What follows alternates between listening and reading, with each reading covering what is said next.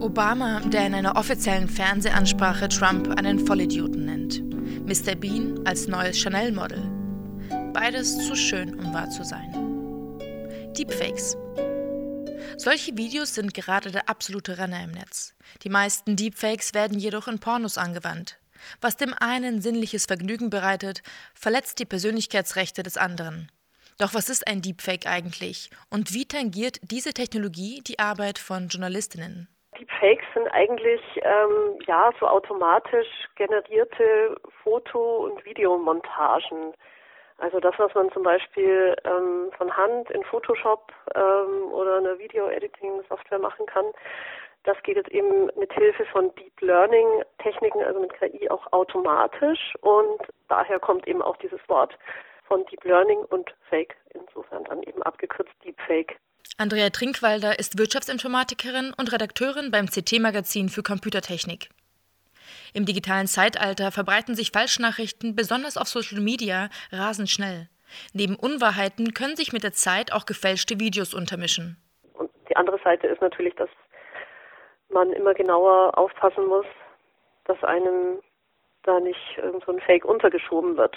Also man kann jetzt eben nicht mehr einfach sagen, gut, das ist ein Video oder das ist Ton und deswegen ist es glaubwürdig. Also es ist natürlich dadurch durch die Technik viel leichter für auch Ungeübte sowas herzustellen. Früher braucht man, brauchte man dann natürlich schon ja, sehr gute Kenntnisse in Photoshop zum Beispiel. Also unmöglich war es ja auch nicht oder auch, auch ähm, entsprechende Videos herzustellen, aber es ist halt nun mal jetzt durch diese Technik automatisiert möglich. Das heißt, derjenige, der das macht, der braucht dann im Endeffekt keine ähm, Spezialkenntnisse mehr. Professor Matthias Niesner von der TU München sieht es etwas anders. Er leitet das Visual Computing Lab und forscht zu KI.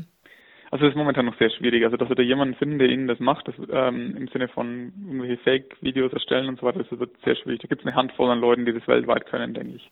Ich schaue mich ein wenig auf Reddit um. Hier finde ich neben Links zum Download von Open Source Programmen zum Erstellen eines Deepfakes auch Hilfegesuche von NutzerInnen. I want to make a deepfake video of my friends singing. Please help me. Can anyone create me 10 to 15 second deepfake video for $30? Can someone please make a deepfake for me? Please. Da wird wohl diese Hand von Leuten gesucht, von der Professor Niesner spricht. Aber wie ist das denn nun mit Deepfake in der Berichterstattung? Und ich fand es ganz spannend, dass dann die Medien haben darüber berichtet ähm, und haben gesagt, oh, da kann ja jetzt jeder andere irgendwas sagen lassen. Dann habe ich gesagt, naja, so ganz einfach ist es nicht. Also eigentlich setzen die ja nur die Gesichtsteile. Niesner sagt, dass die Gefahr, die momentan von Deepfake-Videos ausgeht, geringer sei als behauptet. Vielmehr solle man sich als Journalist darauf konzentrieren, wo echte Fotos und Videos in einen falschen Kontext gesetzt werden wurde ein Bild out of context verwendet. Das ist das Klassische, wie ich momentan politische Meinungsmache eigentlich mache. Doch was erwartet uns in Zukunft? Deepfakes werden immer besser und vermutlich wird es in einigen Jahren sehr schwer sein, ein mit der Kamera aufgenommenes Video von dem mit Hilfe einer KI erzeugtem zu unterscheiden. Worauf sollte man also achten, wenn man sich nicht sicher ist, ob das Video, das man sich gerade ansieht, ein Deepfake ist?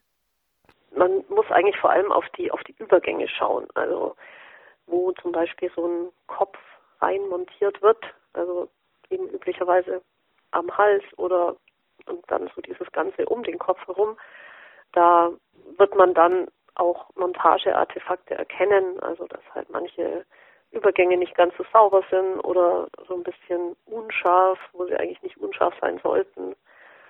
Solche Dinge, daran, äh, darauf müsste man dann eben auch schauen.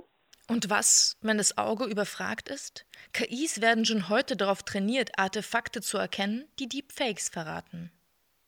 Was medial weniger präsent ist, mit der Technologie des Deep Learnings lassen sich auch Stimmen duplizieren. Diese Fakes zu erkennen ist weitaus schwieriger als die auf Bild- und Videoebene. Ohne entsprechende Technik wird es sehr schwer. Andrea Trinkwalder rät daher beim Erkennen von Deepfakes zu einer gesunden Skepsis wenn man jetzt den Inhalt schon kaum glauben kann und dann auch noch das alles in so schlechter Qualität vorliegt, dass dann halt das wahrscheinlich genutzt wird, um irgendwas zu verschleiern. Deepfakes, Videos wie Stimmen können jedoch auch nicht nur destruktiv eingesetzt werden. Es ist wohl ein wenig wie mit Photoshop damals, faszinierend und beängstigend zugleich.